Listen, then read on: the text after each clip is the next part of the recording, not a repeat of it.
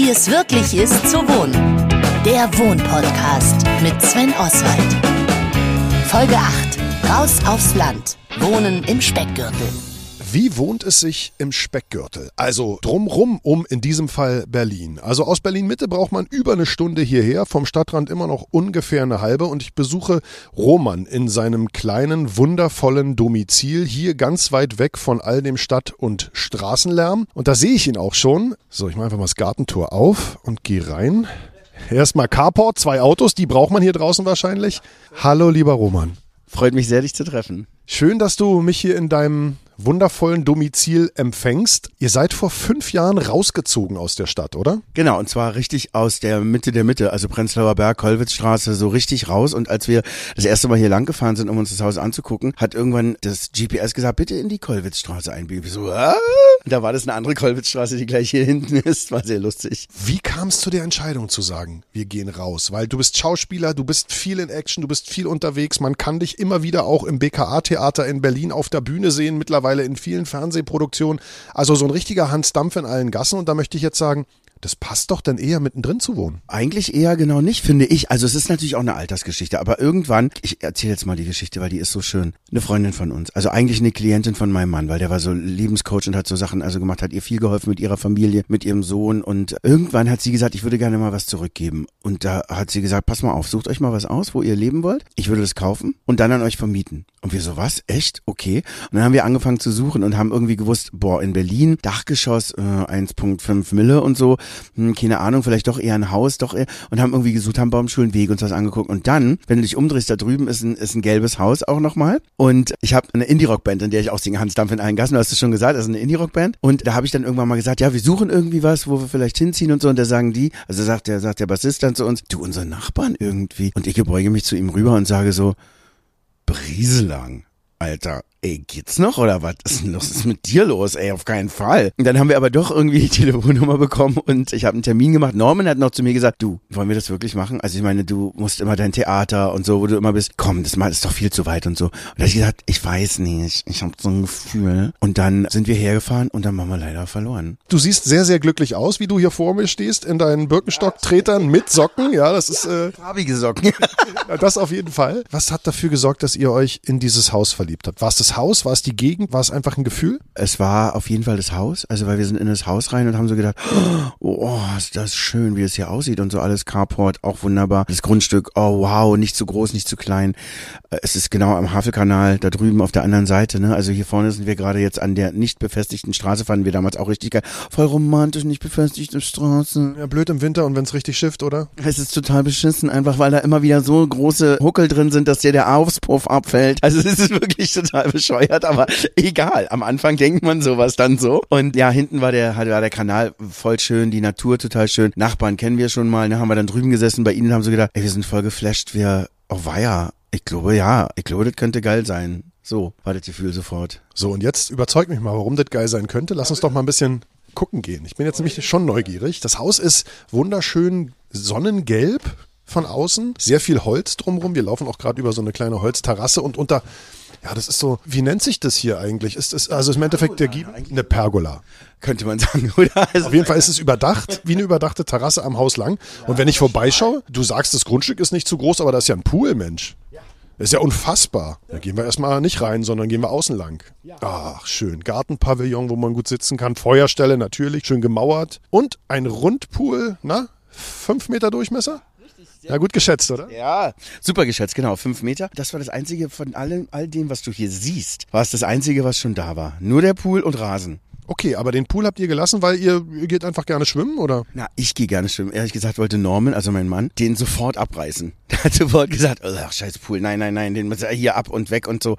Und habe ich gesagt, naja, ich weiß nicht, na gut, ja, vielleicht, hm, ich lasse mich überzeugen, keine Ahnung. Dann kam der polnische wirklich tolle Zaunbauer. Der hat dann vorne und hinten einen neuen Zaun hingemacht, weil das haben wir gebraucht. Entschuldige, ich unterbreche, aber da fährt wirklich hinter den zwei Bäumen gerade ein Boot vorbei, oder? ja, ja. Das ist richtig der breite, schöne, große Havelkanal, wo immer wieder eben auch Boote vorbeifahren. Ja, das ist zwar durch die Bäume ziemlich zugewachsen, aber da geht noch ein Weg lang, wo am Sonntag vor allen Dingen immer alle mit ihren Hunden lang gehen. Das ist für uns immer eine Freude mit unseren beiden Hunden. Deswegen haben wir auch nochmal doppelt Zaun eingezogen, weil du siehst hier, wir stehen am Pool, wir sehen zwei Zäune. Einmal einen alten Holzzaun, den haben wir nochmal aufgestellt. Das war der ursprüngliche Zaun, der vorne stand, da wo jetzt Eisen steht. Und den haben wir dahin gebaut, damit ein bisschen Abstand ist zwischen dem richtigen Zaun dahinter. Das Boot, jetzt sehen wir es so richtig durchrauschen. Ist so ein richtiger Schleppkar, ne? Wie oft werdet ihr geweckt mit so?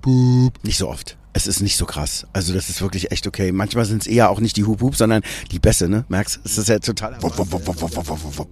Genau, das ist total schön. Ja, und da haben wir dann, das war, ich weiß auch nicht, so immediately war das so ein, ich glaube, wir müssen das machen. So war sofort das Gefühl, als wir hier angekommen sind. Das war so, ja, es muss eben so sein. So. Und so ist es auch bis heute. Was hat es mit dir gemacht? Jetzt so fünf Jahre später, vorher Prenzlauer Berg, richtig High Life in Tüten und jetzt immer, wenn du nicht arbeiten bist und nach Hause kommst, bist du ja richtig also so richtig, richtig raus. Ihr habt ja auch zwei wunderschöne Hunde. Das heißt, du bist hier wahrscheinlich einfach auch jeden Tag stundenlang in der Natur spazieren. Das stimmt. Immer jeden Morgen, wenn ich kann, bin ich mit denen auf dem Feld. Da, wo also Rasen ist und nicht so Feld. Da gibt es nämlich auch Auseinandersetzungen natürlich zwischen den Leuten, die die Felder betreiben, könnte man fast sagen, also gebrachtet haben und dann den Hundebesitzern. Es gibt hier so eine ganz eigene Geschichte zwischen den ganzen Leuten. Das muss man auch erstmal lernen, wenn man hier rauszieht. Es ist wirklich lustig. Das hat ganz viel mit mir gemacht. Oh, war ja diese fünf Jahre boah, da kommen mir gleich die Tränen. Das ist so ein Segen. Ich bin so glücklich, hier angekommen zu sein. Ich habe ja das andere trotzdem alles. Ich gehe ja trotzdem mit Leuten auch in Cafés oder was essen oder treffe mich in der Stadt, auch im Prenzlauer Berg, weil der Kiez war für uns wirklich schön. Wir haben das sehr gemocht an der Kollwitzstraße. Und trotzdem ist es so, dass ich von Anfang an schon geahnt habe und ich glaube, das ist der Unterschied, dass dieser lange Weg raus und rein, auch nach dem Theater, in der Nacht und so. Auf dieser Wippe, ne, zwischen langer Weg und, und Wohnqualität ist die Wohnqualität ein so großes Gewicht, dass es eine absolute Balance gibt dazwischen. Das ist es alles, alles wert hier so zu leben, wie wir leben. Auch das erste Mal für mich in einem Haus. Ich habe noch nie in einem Haus vorher gewohnt, immer nur in Wohnungen. Ne? Jetzt ist es so, nachdem ich kenne, wie es ist, in einem Haus zu wohnen. Oh Gott, wieder, wieder in einer Wohnung, wo oben über dir und unter dir. Äh, Wahnsinn, ich kann mir das gar nicht vorstellen. So krass, so krass hat mich das verändert hier. Jetzt ist es ja auch so, hier draußen ist es ruhig, du hast viel Grün um dich rum. Man hat hier deutlich weniger Stress auf jeden Fall. Glaubst du, es hat auch was gesundheitlich mit dir gemacht? Also, das ist ja wieder, da sind wir wieder bei dem Zusammenhang, ne? Seele und Gesundheit. Ähm, auf jeden Fall. Das hat ganz viel mit mir gemacht und mich zu mir gebracht, auch die letzten Jahre, also natürlich auch die letzten drei Jahre.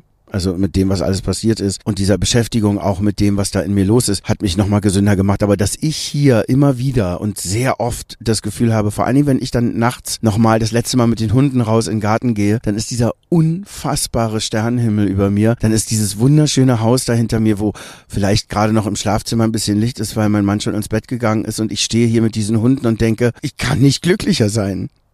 Wie schön ist das, zutiefst mich angekommen zu fühlen. Hier ist ein Riesensegen. Und wie wichtig das ist und wie gut auch gesundheitlich, also es vor allem auch ist, weniger Stress zu haben, das habe ich mit Arzt und Medizinjournalist Dr. Magnus Heyer besprochen. Dr. Magnus Heyer, Arzt, Medizinjournalist, Podcaster. Gemeinsam mit meinem Kollegen Daniel Finger hat er beim Podcast Das Gehirn und der Finger schon über 150 Folgen absolviert zu medizinischen Themen. Sehr spannend. Habe schon sehr viel über meine Migräne auch gelernt und meine Auren, lieber Magnus. Wir reden über Stress, was stresst uns denn eigentlich in der Stadt, Magnus? Es ist gar nicht sicher, ob uns die Stadt überhaupt stresst. Also, was uns stresst, sind Dinge, die dauerhaft sind. Nicht akute Probleme. Nicht die Prüfungsangst ist ein Stress, der gesundheitlich problematisch ist, sondern der Dauerstress. Was ist der Dauerstress in der Stadt? Nervige Leute, viel Lärm, Abgase, wie auch immer. Das ist der Stress, der uns krank machen kann. Und das ist der Stress, der uns nachweislich krank macht, der also auch tatsächlich das Leben verkürzen kann. Jetzt äh, sagst du, Stress macht krank. Was genau macht denn Stress alles mit uns, mit unserem Körper? Nee, es gibt die banalen Erklärungen, Herz-Kreislauf und so weiter. Spannender ist aber eigentlich dass der Stress etwas anderes tut, was man erst seit kurzem weiß. Stress verkürzt chronischer Stress. Ich rede immer nur über chronischen Stress. Ich rede über Stress über Jahre, nicht über Tage, Wochen, sondern über Jahre. Und dieser chronische Stress verkürzt Telomere. Telomere ist ein Begriff, den muss man nicht kennen. Telomere sind sozusagen Schutzkappen an unseren Genen. Und wenn die Schutzkappen intakt sind, dann teilen sich Zellen. Und wenn die Schutzkappen irgendwann immer kleiner werden, was sie tun, wir altern, auf diesem mhm. Wege, dann können die Zellen sich irgendwann nicht mehr teilen. Und dieser Prozess, dieser Schutzkappen, dieser Alterungsprozess, dieser Verkleinerung der Schutzkappen, der scheint durch chronischen Stress verstärkt zu werden, schneller zu werden. Also wenn du wirklich gesund alt werden willst, dann solltest du diese Schutzkappen, diese Telomere schützen und das solltest du tun, indem du versuchst, nicht jahrelang in dauerhaftem Stress zu leben. Okay, jetzt gibt es viele Menschen, die sind durch die Großstadt gestresst. Gerade hier in Berlin, es ist laut, es sind viele Leute, es ist stinkig, man kommt nie so richtig zur Ruhe, irgendwas ist ja immer und dann vor allem die nervigen Nachbarn. Jetzt ist die Option zu sagen, ich ziehe raus, aufs Land, in den Speckgürtel. Kann sowas helfen, Stress abzubauen? Nee, die Frage ist, ob diese Großstadt, diese Leute die Ursache für deinen Stress sind. Wenn das so ist, dann hilft tatsächlich natürlich der Zug aufs Land. Aber es kann natürlich umgekehrt sein, dass du dann plötzlich auf dem Land wohnst und dass du dann so genervt bist von den Nachbarn, die zwar weiter weg wohnen, die aber sehr genau beobachten, wann du deine Jalousien hochmachst, wann der Nachbar zu Besuch kommt und die in freundlichster Form dein Päckchen entgegennehmen und kommentieren. Dann wiederum machst du durchs Land deinen Stress. Die Frage ist, was macht dir Stress? Und das ist die Frage, die man persönlich beantworten muss, bevor man seinen Lebensstil ändert. Kann man die überhaupt selber für sich beantworten oder wo findet man die Antworten? Weil ich sag mal, die Idee zu sagen, ja, das ist die Großstadt, die stresst mich, das ist ja erstmal naheliegend. Du kannst es ja ausprobieren und auf dem Land Urlaub machen und dann kannst du ja merken, ob dir das Land gut tut oder eben gerade nicht. Du kannst dich auch selber beobachten und du kannst gucken, was du im Urlaub machst. Die gelungensten Urlaube sind das die, wo du irgendwann irgendwo auf einer einsamen finnischen Insel warst? Oder sind das die Urlaube, wo du in der Innenstadt von Paris Urlaub gemacht hast und genossen hast, dass du so viele Leute getroffen hast? Das ist eine Frage des Charakters. Der Speckgürtel ist für viele die Lösung, aber ich glaube für viele auch ein Problem. Ja, mein Problem ist jetzt gerade so ein bisschen, also gerade kürzlich war ich tatsächlich in der Innenstadt von Paris, nämlich über den Tag der deutschen Einheit und saß da wirklich Ile de Cité mit meiner Frau und meinen Kindern und meinem Neffen und zumindest meine Frau und ich haben einen wunderschönen Weißwein getrunken und dazu Austern geschlürft. Aber wenn ich überlege, wie toll das ist, in den Sommerferien in Schweden so ganz alleine am See oder wie dieses Jahr in Norwegen ganz alleine in dem Tal zu sein, ich finde das beides toll. Wo soll ich denn jetzt hinziehen? Dann leidest du doch offensichtlich auch nicht unter der Innenstadt von Berlin. Ich leide schon, ich fürchte, ich leide tendenziell sozusagen eher an mir selber, aber es gibt ja Typen, die sind so kompliziert, zu denen möchte ich mich jetzt mal dazu zählen, äh, lieber Magnus Heyer. Aber wenn wir jetzt sagen, okay, es ist nicht unbedingt der Ort, an dem wir wohnen, der uns mehr oder weniger Stress macht, sondern es sind wir selber, dann hat doch bestimmt der Neurologe den ein oder anderen Tipp, wie man für sich Stress, egal wo man wohnt, reduzieren kann, oder? Nein, den hat der Neurologe in dem Fall nicht, weil es auch keine allgemeingültige Antwort gibt. Wir wissen, dass Dinge, die wir nicht kontrollieren können, Stress auslösen. Wir wissen, dass der Chef, naja, ich bleibe bei meinem Leisten, dass der Chefarzt weniger unter dem Stress leidet als sein leitender Oberarzt, weil der Chefarzt im Grunde Dinge kontrollieren und bestimmen kann und der leitende Oberarzt oder der Assistenzarzt eben ausdrücklich nicht. Wir wissen, dass der hysterische Chef eigentlich am allerwenigsten Stress hat, in seiner völlig überkandidelten Art als seine Untergebenen.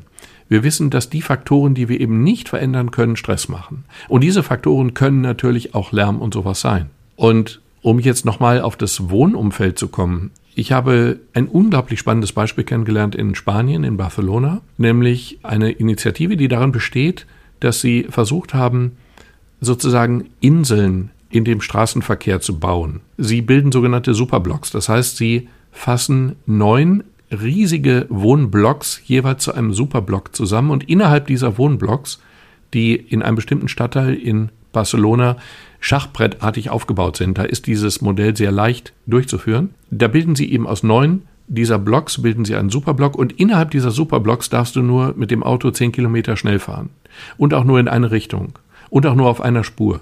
Und du darfst auch nur ganz kurz parken und dann musst du wieder raus. Und insofern sind plötzlich dort Inseln der Ruhe entstanden und es wird sich nachweisen lassen in wenigen Jahren, dass die Leute schlicht und einfach eine höhere Lebenserwartung kriegen, weil dieser dauerhafte Lärm, dieser dauerhafte Stress von Autos, dieses Gehupe und Gequietsche und dieser Gestank, den du nicht verhindern kannst, wenn du da in der Mitte wohnst, weil dieser dauerhafte Lärm plötzlich nicht mehr da ist. Wir werden wahrscheinlich in zehn Jahren ein unglaublich eindrucksvolles Beispiel dafür haben, dass diese Art von Stress dauerhaft nicht kontrollierbar, nicht vermeidbarer Stress dazu geführt hat, dass die Leute wirklich früher sterben. So, jetzt gehen wir einmal nochmal in den Speckgürtel, aufs Land raus. Da hast du dann, ich sag mal, im Zweifelsfall, also eigentlich, wenn es gut läuft, wenn du einen Blick auf ein Feld hast zum Beispiel, da hast du dann Trecker oder vielleicht Kühe, die permanent muhen oder im Fall von Roman, du hast einen Kanal hinter dem Haus und da fährt immer wieder mal ein Schiff vorbei, was vielleicht auch mal hupt Wird sowas auch Stress machen?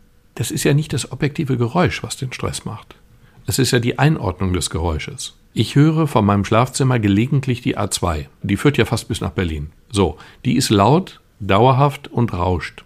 Wenn ich einen Fluss, einen Bach vor der Tür hätte, dann wären die Geräusche von der Intensität her wahrscheinlich gar nicht anders. Das Problem ist nur, dass ich sie anders einordne. Ein rauschender Baum, ein plätschernder Bach wird von uns als erholsam empfunden. Insofern ist auch eine muhende Kuh für die Leute, die nicht wirklich komplett hysterisch sind, eher was Angenehmes. Es geht nicht um die Lautstärke. Es geht um das, was ich daraus mache. Und ich kann mich im Zentrum von Paris durchaus darüber freuen, dass so viel los ist. Oder ich kann mich darüber ärgern. Es gibt eben Leute, die lieben das Zentrum von Paris und es gibt Leute, die werden da schnell krank. Das ist aber nicht objektivierbar. Das gilt nicht für alle gleich. Dr. Magnus Heyer über Stress und wie sehr er schadet und dass man ihn nicht mit, ich sag mal, Plattentipps für alle ohne weiteres abbauen kann. Vielen Dank. Gerne.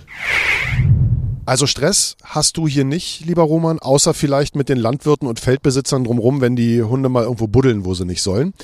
Du hast es wunderschön und du hast recht. Ich kann mir gut vorstellen, wie das hier ist, wenn man hier abends, wenn es so richtig still ist, steht, in den Sternenhimmel guckt und sich dann dieses tolle Haus anschaut. Das ist wirklich echt. Also wir haben ja auch ein gelbes Haus, aber deins ist nochmal deutlich sonniger, deutlich freundlicher, dieses Gelb. Jetzt bin ich aber doch neugierig. Lass uns doch mal reingehen, mein Lieber. Ja, gerne. Lass uns machen. So, also wieder am Haus seitlich vorbei. Äh, wir können gerne einen Umweg über die Terrasse machen. Was heißt Umweg? Ich bin ja hier, um zu gucken. Okay, also hier sitzt man dann unter einem schönen Sonnensegel direkt vor, aha, da ist das Wohnzimmer, da sind die Hunde und guckt in den Garten, überall Bäume, Pflanzen, da hinten Obstbäume, Apfelbäume sehe ich da? Ja, ein Apfelbaum und ein Kirschbaum und das sind die beiden Kids der Menschen, die das Haus hier gebaut haben. Die haben jeweils zur Geburt, äh, nee, eins war schon geboren, mit dem sind sie hergekommen, aber dann bei der Geburt des anderen haben sie jeweils einen Apfel und eine Kirsche gepflanzt. Das sind die einzigen Bäume, die hier schon waren. Und ansonsten habt ihr alles angepflanzt, der Garten ist wunderschön angelegt. Ja, und da in der Mitte plätschert halt so ein bisschen der Pool, also wirklich sehr, sehr schön. Aber jetzt rein. Oh ja, Warte. Wir gehen doch durch die Eingangstür, weil natürlich ist die Terrassentür nicht einfach so offen. So. So, ich ziehe auch mal meine Latschen aus. Also hier sind jetzt zwei große Hunde, die man nicht hört, weil sie sehr, sehr gut erzogen sind, glaube ich. Ne? Da haben wir lange dran gearbeitet. Was sind das für Hunde? Das sind zwei Königspudel, Ricky und Bobby. Ricky und Bobby, aber die sehen nicht so pudelig aus, weil ihr habt die relativ kurz geschoren. Genau, die werden immer kurz geschoren und dann dürfen sie so drei Monate lang ihr Fell ansammeln und dann geht's wieder zur Friseurin, nachdem wir versucht haben, wirklich sie selber zu scheren und es leider, ich muss es zugeben, meine Nerven nicht hergegeben haben, das weiterzumachen. Es hat mich, ich bin, ich, nein, ich, nein. Also, habt ihr eine Friseurin? Habe ich auch. War auch gerade da. Ihr wohl wahrscheinlich auch gerade vor kurzer Zeit. Jetzt stehen wir hier in der Diele und die ist auch schon richtig hoch. Deckenhöhe locker drei Meter. Dann geht links die Treppe hoch. Von hier gehen eigentlich alle wichtigen Zimmer ab, oder? Genau, das ist, wo man reinkommt, der Eingangsbereich. Du wirst überall hier links an meiner Hand und da oben rechts und überall Kunst von Norman sehen, die er selber gemacht hat. Ja, und das ist eben auch so interessant für uns. Wir lieben diese Figuren, Buddha, ne, in verschiedenen Formen. Wir sind überhaupt keine Buddhisten. Das denken dann manche immer, die kommen und sagen, aha, Buddhismus und so. Wir, nein, wir lieben einfach diese Dinge und haben die ganz seit lang. Also dicke Typen. Dicke Typen, ja, sowieso. So, dann, dann lass uns mal hier, hier einfach jetzt mal vor. Hier ist die Küche, da ist der Essbereich, da ist das Wohnzimmer, da ist ein Katzenbaum und da ist eine. Zwei. Zwei. Ach, da unten. Die sind aber fluffig. Das sind Daisy und Dante. Daisy und Dante und die verstehen sich aber mit den Hunden. Mehr oder weniger friedliche Koexistenz. Wir sprechen leise damit. Schön. Ach man, ihr habt aber auch wirklich viel Platz hier. Und da hinten sieht man schon, da sitzt dein Mann Norman und da steht auch die Nähmaschine, mit der er dann seine Kunstwerke anfertigt. Genau, also bei Norman ist es so, dass sich das immer wieder verändert, was er macht an Kunst. Er hat angefangen mit Filz zu arbeiten, daraus also so dreidimensionale Bilder zu machen, Skulpturen, hat dann angefangen mit Eco-Printing, hat auf T-Shirts äh, genauso wie auf Seide und so Sachen ge gepresst. Das sah ganz toll aus. Und jetzt ist er eben gerade dabei, Taschen zu machen. Und zwar von der Polzerei von einem Freund kriegen wir immer Stoffe, alte und neue und so. Und er macht daraus richtig robuste, geile Taschen. So, die will ich mir jetzt aber mal angucken. Also hat zwar jetzt überhaupt nichts mit Wohnen zu tun, aber Norman kommt ursprünglich aus Großbritannien, war lange in Australien und deswegen spricht er Englisch und da ist er und hat sein It's a pleasure to meet you, Norman. Thank you. It's a pleasure to meet you too. Das sind also die Taschen, die jetzt handgefertigt werden. This is all from recycled material and it's better than a plastic bag for the supermarket. And it looks much better and it holds much better. So how long do you need for one of those bags? I can make one a day. One a day, okay. So, there's a whole bunch of them.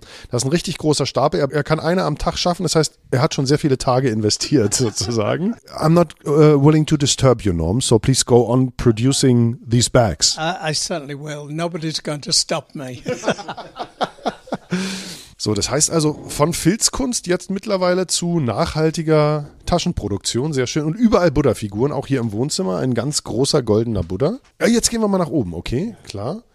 Da gehe ich dir hinterher. Hier ist so eine, so eine Absperrung wie bei Babys, nur eben für die Hunde, damit die nicht hochgehen, vermute ich, oder? Äh, Genau, aus einer Kindertür. Das war sehr lustig, weil wir wussten am Anfang nicht genau, wie wir das so machen und wie äh, auch die Katzen mit den Hunden. Ich würde also allen raten, ich glaube, die beste Kombi ist, habe Hunde und nimm Babykatzen dazu. Ich glaube, das funktioniert ganz gut. Wir hatten schon Katzen, haben dann die Hunde dazu genommen, kleine Hunde. Das war auch okay, aber es war trotzdem schwierig und Und es gab Kloppe für die Hunde, oder? Mm, Ja, immer wieder gab es riesiges Gefauche auch und so, aber dann war es eben so, dass die Hunde hier auch hochgelaufen sind. Das haben wir schon ausprobiert. Und da gibt es oben eine Wendeltreppe, da kommen wir noch hin. Da ist dann Bobby, der Braune. Wir haben braun und schwarz jeweils. Und Bobby ist da hoch, dann immer nicht mehr runtergekommen. Quietsch, quietsch oben mm, mm, und so. Und äh, Bobby hatte sich irgendwann entschlossen, ach, weißt du was, das ist ja schön hier, du. Und das war für uns der ausschlaggebende Punkt, zu sagen, Babytür, die Hunde können schön unten bleiben und das ist aber halt wirklich den tollen Effekt, dass die Katzis halt, wenn sie wirklich zu viel haben, können sie durch das Gitter hier und dann äh, haben sie Ruhe oben in den oberen zwei Etagen. So, dann gehen wir jetzt mal weiter. So, und hier ist das Büro. Das ist das Büro und auch gleichzeitig Gästezimmer nochmal. Also ein Gästezimmer, das ist eine Ausklappcouch. Da schlafen ab und zu dann auch Leute hier. Aber das, Gäste, das richtige Gästezimmer kommt noch. Aber das ist auch so ein Thema, ne? Das heißt also, ihr kriegt wahrscheinlich viel seltener Besuch, als ihr früher gekriegt habt, als ihr mittendrin gewohnt habt. Nein, so ist es nicht. Es ist genau umgekehrt bei uns. Ach, wirklich? Ach so, gut, okay. Das liegt wahrscheinlich daran, dass früher die Leute eh in der Nähe waren, man hat sich schnell mal im Café getroffen und jetzt ist es halt, jetzt müssen sie anreisen. Ja, sie müssen anreisen, sie wollen anreisen und ich glaube, durch den Platz ist dann mein Mann auch offener geworden, Leute zu empfangen. Also auch sie da zu haben, weil er ist schon sehr, sehr protective, also sehr beschützend von so einem eigenen Haus. Und da ist, war er immer froh, dass da jetzt nicht irgendwie noch jemand gekommen ist in die Wohnung. So, also Und jetzt hier ist es so, das heißt also, eure Freunde kommen dann und sagen, hey, ich komme jetzt hier Freitag, wir essen zusammen und dann penne ich halt hier, weil sonst kann man mal was trinken oder man ist schon weit draußen. ja, das ist das Tolle. Wir haben richtig ein Gästezimmer, das ist nur Gästezimmer. Und es ist so gut, so sich entspannt irgendwie hinzusetzen und einen Abend zu verbringen, sagen, dann gehen die hoch und wir gehen in unser Schlafzimmer und das ist alles wunderbar. Also ist echt sehr cool. Also glaubst du, dieses Rausziehen in den Speckgürtel hat deinem Sozialleben geschadet? Es hat absolut geholfen, es zu verbessern.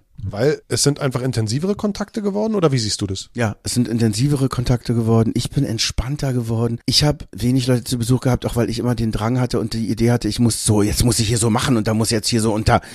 Und jetzt muss ich sagen, ich muss gar nichts, ist alles easy und es ist total schön, Leute hier zu haben im Garten und alles, es hat alles viel besser gemacht. Weil das ist ja eine Sache, die viele Leute fürchten, wenn sie dann sich entscheiden, rauszuziehen, einfach, dass man dann seine Freunde verliert und die nicht mehr wieder sieht. Das ist bei euch anders, das ist sehr, sehr schön. Jetzt ist natürlich schwierig, dich das zu fragen. Ihr habt keine Kinder, aber wenn du Kinder haben würdest, kleine Kinder oder ich sag mal Kinder planen würdest, glaubst du, es wäre trotzdem gut, in den Speckgürtel zu ziehen für die Kids? Oder wäre das was, wo du sagst, ah, nee, da bleibe ich lieber in Mitte?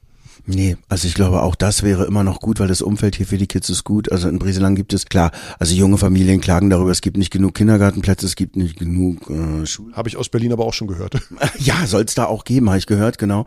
Also insofern, äh, nee, das wäre nicht problematisch. Also klar, ich weiß, weil ich habe das am eigenen Leibe erfahren und bin da nie drüber weggekommen. Wenn sie in Berlin schon in die Schule gegangen wären, hätten wir uns das tausendmal überlegt, weil jemanden rauszureißen aus seinem Umfeld, das ist echt heftig und das hätten wir nicht gemacht. Aber wenn du sie noch nicht hast, wie es auch viele junge Familien jetzt hier machen, in der Straße sind sehr viele hergezogen, hier dann Kinder zu kriegen und sie dann hier zu sozialisieren, ey, klar, easy. Also die haben dann als Teenager, glaube ich, wenn sie noch nicht mit dem Auto fahren können und so, ist es ein bisschen schwieriger natürlich, weil du bist immer abhängig von jemand, der Auto fahren kann oder du fährst mit dem Fahrrad, geht auch. Weil das Gute ist, wir haben ja hier eine Bahnstation. Brieselang ist die letzte Station im C-Bereich des Berliner Nahverkehrs. Insofern hast du eine gute Anbindung und das ist absolut okay. So, raus aus dem Büro, weiter, gucken wir uns hier in der ersten Etage um. Da ist euer Schlafzimmer, ja, auch richtig schön groß, tolle Decke, Holzdecke mit Balken und Blick in den Garten, natürlich. Und da scheint die Sonne rein. Blick auf den Pool. Ach, wunderschön. Das ist auch so ruhig hier, ne? Ja, es ist total ruhig. Es ist echt super, super angenehm. Es ist manchmal halt, wenn der Wind von der falschen Seite weht, dann hörst du, und das ist eigentlich aber eben auch ein Vorteil, die Autobahn, weil wir sind sehr nah dran.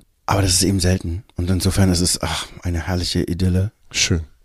Klimaanlage habt ihr auch, ne? wenn es dann doch zu warm wird. Sehr, sehr gut. Weil es eben auch schon Dach ist, ne? Es hat ein großes Dach und hier hast du überall in der ersten Etage schon Schrägen. Und das hier ist das Gästezimmer? Ja. Super. Also das Schlafcouch und ein richtiges Doppelbett. Das heißt, hier können irgendwie vier Leute einreiten und bei euch wohnen. Absolut. Bei uns können echt total viele. Also hier können vier, da können zwei und oben wirst du sehen dann auch nochmal zwei. Also wir haben richtig Platz. Unten auf der Couch ja sowieso auch noch mit den Hundis. Also. Oder draußen im Garten, wenn sie besoffen sind. Ja, na, da müssen, und wenn sie stinken, dann müssen die auch draußen bleiben. Und du hast ja gesagt, ihr habt vorher mittendrin gewohnt, Kollwitzstraße. Wie viel kleiner war eure Wohnung? Na, sehr viel kleiner. Obwohl sie schon für das, was ich dann, ich später habe ich dann raus, was, wir hatten echt fast 100 Quadratmeter, ist ja geil. Das habe ich gar nicht so mitbekommen. Und dann, als wir dann ins Haus gezogen sind und die Sachen verteilt haben, die da in der Kolwitzstraße standen, ich dachte, wie haben wir die da eigentlich je untergekriegt in der Wohnung? Also es war wirklich krass. Und ich muss sagen, Gott sei Dank haben wir hier keinen Keller, weil in Brieslang hat keiner einen Keller. Viel zu feucht, ne? Also insofern ist das alles auch super und es wird viel weggeschmissen und so. Das ist herrlich, keinen Keller zu haben. Also es ist viel größer hier. Ich glaube, es ist 180 oder so. Also. Jetzt hast du ja eingangs gesagt, ihr habt halt erstmal euch umgeguckt, ne? Dann habt ihr überlegt, okay, ein Dachgeschoss, nee, es soll schon ein Haus sein. Dann habt ihr in Berlin geguckt und dann in Brieselang letztendlich was gefunden. Das ist aber durchaus auch eine Kostenfrage. Ne? Also es macht sozusagen zumindest aus monetären Gründen totalen Sinn, sich im Speckgürtel umzugucken, oder? Das ist halt eine wahnsinnig schwierige Frage, weil also die Miete, die wir hier zahlen, dadurch, dass das so eine Geschichte zwischen uns und dieser Freundin von uns ist, ist okay. Also es ist ein bisschen mehr über dem, was wir in der Kolwitz gezahlt haben und sehr viel mehr, was wir hier kriegen dafür. Ich höre aber, dass es auch hier draußen schon echt richtig, also ist nicht so einfach. Also die Preise steigen überall. Ne? Also auch wenn du was kaufen willst hier draußen, ne, im Speckgürtel, das ist auch schon da hatten wir richtig Glück noch vor fünf Jahren. Das ist jetzt inzwischen echt richtig heftig. Insofern kommt es, glaube ich, drauf an, weil ich immer wieder auch höre in Berlin in verschiedenen Gegenden, wie zum Beispiel meine Cousine aus Aserbaidschan, die ist jetzt in die Greifswalder Straße, also in der Nähe von der Greifswalder, da geht es auch mit den, also es geht schon auch mit den Mieten in Berlin immer wieder. Also es kommt drauf an. Wenn man aber selber kaufen oder vielleicht sogar bauen will, dann ist natürlich ist total sinnvoll, sich nicht unbedingt in Berlin Mitte, sondern eher im Umfeld umzugucken. Und da gibt es auch Firmen, die darauf spezialisiert sind, da eben, ich sag mal, die Häuser für das zukünftige junge Familienglück zu bauen. Daniel Sett ist Regionalleiter Projektentwicklung Nord bei Deutsche Reihenhaus AG und er kennt sich aus in den Speckgürteln dieser Republik. Hallo Herr Sett, wenn ich in den Speckgürtel und nicht Downtown baue, was kann ich denn sparen? Also ist natürlich immer so ein bisschen die äh, Frage, dass man jetzt selbst als Häuslebauer nicht unbedingt in Downtown bauen wird, sondern sicherlich halt auch in einer Stadt wie jetzt beispielsweise Berlin, dann halt auch eben in den Stadtrandbezirken. Aber um es mal an einem konkreten Beispiel zu fassen, sagen wir mal, ähm, man hat jemanden, der sich überlegt, er möchte im Westen raus, Berlin-Spandau, sich ein Häuschen bauen auf dem, auf dem Einfamilienhausgrundstück, dann muss er ja gemäß Gutachterausschuss, also wirklich die Werte, die dann halt auch amtlich erhoben wurden, zwischen 700 bis 800 Euro auf einen Quadratmeter Bauland hinlegen. In Realität ist das dann oftmals nochmal etwas mehr als amtlich erfasst. Wenn man dann an einen Ort rausgeht, Richtung Falkensee, dann geht das Ganze schon runter auf 400, 500 Euro pro Quadratmeter Bauland und gehen wir nochmal weiter raus Richtung Brieselang sind wir bei 300 bis 400 Euro. Das heißt also, wir haben da schon Möglichkeiten, hier ganz erheblich einzusparen und dann ja eventuell bei 50, 60 Prozent des Bodenwertes irgendwann zu liegen, einfach nur durch einen gewissen Grad der Suburbanisierung. Super, also das heißt entweder Hälfte des Geldes gespart oder vielleicht doppelt so großes Grund Grundstück fürs gleiche Geld. Das ist schon mal sehr, sehr super. Welche weiteren Vorteile hat denn der Speckgürtel oder sagen wir mal das Bauen außerhalb der Großstädte noch? Ich denke, es ist halt immer vor allen Dingen eine subjektive Entscheidung. Was sucht man natürlich selbst als Kunde oder beziehungsweise als jemand, der sagt, ich möchte mir ein Haus bauen oder ein Haus kaufen?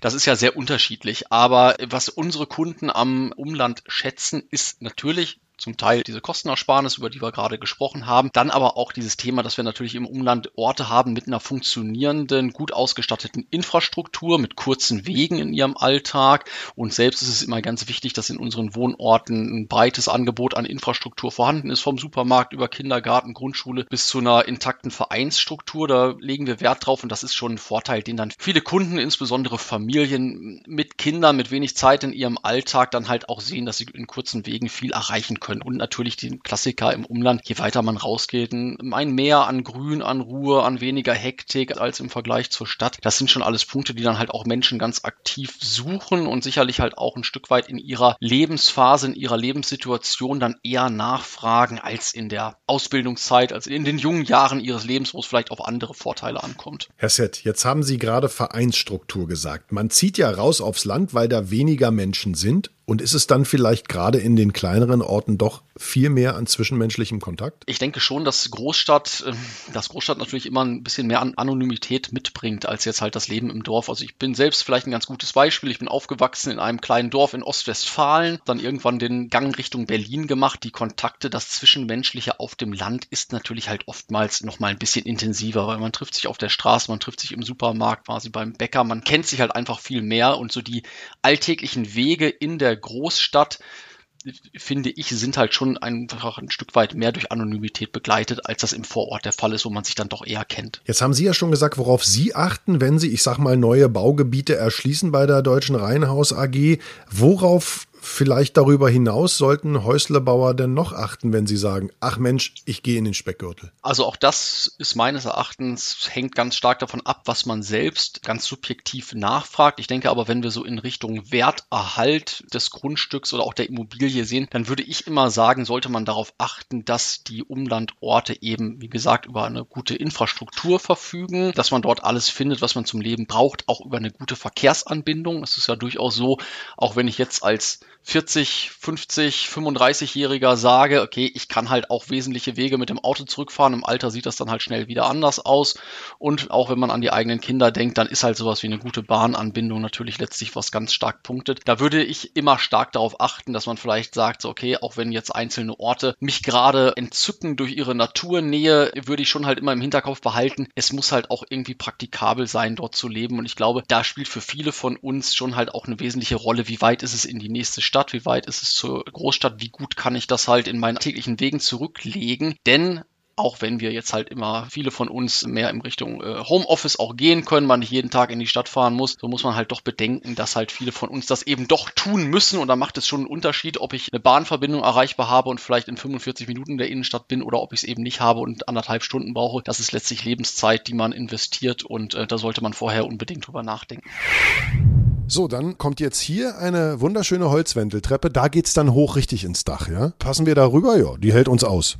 Du warst noch nicht im Bad, aber das ist nicht so schlimm, ne? Oder willst du denn nochmal ins Bad gucken? Hier ist jetzt Dusche und Wanne, auch richtig groß, zwei Waschbecken. Welches ist deins, das mit der Blume oder das ohne? Aber die steht da nur und wird gewässert. Normalerweise ist da keine Blume. Meins ist am Fenster, Normans daneben. Und ist auch wichtig, dass jeder sein eigenes Waschbecken hat? Nee, nicht grundsätzlich. Aber die waren halt da und insofern benutzen wir das so und das ist auch angenehm, muss ich schon sagen. Synchronzähne putzen sozusagen. ja, manchmal. so, einmal hier die Stiegen hoch. Ach, hier ist ja auch nochmal ein richtig großer Raum, Fenster auf beiden Seiten und nochmal ein Arbeitsplatz und ganz viel Platz für Rumsitzen, Yoga oder eben nochmal Gäste. Also das ist mein Bereich, wo ich schreibe, wo ich übe, wo ich manchmal, wenn ich dazu komme, Pilates mache online mit einer Freundin, die Pilates-Kurse gibt und eben, wie du schon gesagt hast, da drüben auf der anderen Seite eben halt rumsitzen und es echt, sich echt gut gehen lassen. Es ist so gemütlich hier. Es ist also wirklich hier der Dachgiebel sozusagen komplett ausgebaut und du hast nach beiden Seiten ein bodentiefes Fenster. Hier gucken wir gerade auch wieder schön auf den Pool im Garten und vorne dann auf die Straße, wobei wir ja schon festgestellt haben, eine richtige Straße ist es nicht, eher so ein bisschen feldwegartig. Ja, aber trotzdem kannst halt unheimlich in die Weite gucken, weil ich habe festgestellt, Luxus ist für mich in die Weite zu gucken. Absolut, das finde ich auch und das wäre ehrlich gesagt der einzige Wunsch, der hier ein bisschen offen bleibt, weil wir Norman vor allen Dingen, ich äh, finde es aber genauso toll, würde schon wahnsinnig gerne an einem Feld rein so wohnen, weil das über ein Feld, also diese Weite sich anzugucken. Wir haben letztens mit den Fisches in Blumenthal ein Konzert gegeben. Wahnsinn. Da ist Häuser und Wohnungen so direkt am Feld und du guckst, bist so ein bisschen höher und guckst darüber. Das ist schon irre. Wie du sagst, absoluter Luxus, so weit zu gucken, ja. Apropos weit gucken, gucken wir mal so ein bisschen in die Zukunft, lieber Roman. Ihr seid jetzt seit fünf Jahren hier. Du hast schon gesagt, du bist unfassbar glücklich. Dir kamen jetzt schon zweimal die Tränen während eines Interviews, nur weil es hier so geil ist, was natürlich toll ist. Also vielen Dank auch für diese Offenheit. Gucken wir mal in die weitere Zukunft. Ist das auch was, wo du sagst, ja, und genauso will ich auch wohnen, wenn ich dann irgendwann mal alt bin? Auf jeden Fall. Auf jeden Fall. Das ist so, dieses eigene Stückchen hier zu haben, auch dieses eigene Stückchen Welt. Einfach unten im Wohnzimmer zu sitzen und dann diese Fenster natürlich bis zum Boden, die Tür zur Terrasse, aber in der Natur zu sitzen, mittendrin. Oh, das ist einfach herrlich. Das ist wirklich Wahnsinn. Und für mich war es total krass, dann an den Kanal zu gehen. Dann hier fünf Minuten weiter ist Feld, ist Wald, ist wieder Fluss und alles. Und ich muss am Anfang immer sagen, hä? Ich wohne fünf Minuten von hier. Ich bin hier gerade hergelaufen. Ganz einfach. Das war krass für mich zu fassen. Also, es ist ganz, ganz schön. Wir Deutschen neigen dazu, wir meckern ja immer gerne. Ich will jetzt gar nicht meckern, aber ich würde schon gern wissen, gibt es irgendeine Sache, wo du sagst, oh, das fehlt mir jetzt schon? Also weißt du, sowas wie um die Ecke irgendwie ein gutes Fastfood oder irgendwas zu kriegen sofort? Es tut mir fürchterlich leid. Ich kann da wirklich gar nichts sagen. Ich bin manchmal melancholisch. Also wenn ich in unserem Kiez bin, in unserem Alten oder auch am Kudamm oder so, dass ich so denke, oh wow, so die Innenstadt, das ist auch total schön. Ich war auch nach der langen Pandemiezeit dann echt total am Kreuzberg meiner Cousine in dem Park dort und habe so gemerkt, oh Gott, ich bin ganz entwöhnt. Also auch so einfach Leute vorbeiziehen zu sehen und mich so umzugucken. Krass. Aber so ging es auch allen in der Stadt, ne? Weil man durfte ja nicht in die Parks für eine lange Zeit. ja, das stimmt. Das haben wir also auch alle miteinander geteilt. Und dann muss ich sagen, auch für die Sensibilisierung wieder ist so ein Erstauntsein und so ein, oh, so, und auch wenn es ein bisschen piekt im Herzen, trotzdem dann ein schönes Erlebnis, weil es dadurch auch wieder was Besonderes wird. Also mir fehlt echt nix. Roman hat mit seinem Mann Norman nicht bereut, in den Speckgürtel gezogen zu sein. Wenn ich mir das hier so angucke, verstehe ich auch total warum. Toller Pool, Blick auf den Kanal, also besser kann es eigentlich nicht laufen. Gut, ihr hättet lieber den Blick aufs Feld. Ich finde es mit dem Kanal cooler. Ich bin ja Hobbyangler. Ich würde, glaube ich, einen Angelschein machen und dann da sitzen und Rotfedern rauszupfen. Ja, auf jeden Fall. Hier sitzen auch ganz viele Angler immer. Da bin ich dann, wenn ich mit den Hunden mal noch wo an einer anderen Stelle auch an den Kanal gehe, denke ich immer so. Mein Kanal? Genau. Vielen, vielen Dank, dass ich hier sein durfte, lieber Roman. Ich wünsche euch alles Glück der Erde für euer kleines Kleinod hier im Speckgürtel. Ja, über eine Stunde weg aus Berlin Mitte mit dem Auto, kann man sagen. Und von dem Stadtrand ist es eine knappe halbe, ne? Haben wir jetzt ungefähr gebraucht? Genau. Also es ist äh, im Grunde genommen, weil ich ja viel in Kreuzberg bin, plus minus 50 Minuten, so, also so mal eine Stunde, mal 50, mal 45, je nachdem zu welcher Zeit man fährt. Es ist total machbar, finde ich. Mir gerade eine Freundin, die hier mich besucht hat aus Weißensee, hat sie gesagt, ich bin jetzt dieselbe Zeit gefahren, gerade wie nach Und was will man in Steglitz? Eben. Das war Wie es wirklich ist zu wohnen. Der Wohnpodcast mit Sven Oswald. Produziert von Ström New Audio Culture. Viele weitere Informationen rund um das Thema Wohnen und Eigentum gibt es auf www.wohnkantine.de.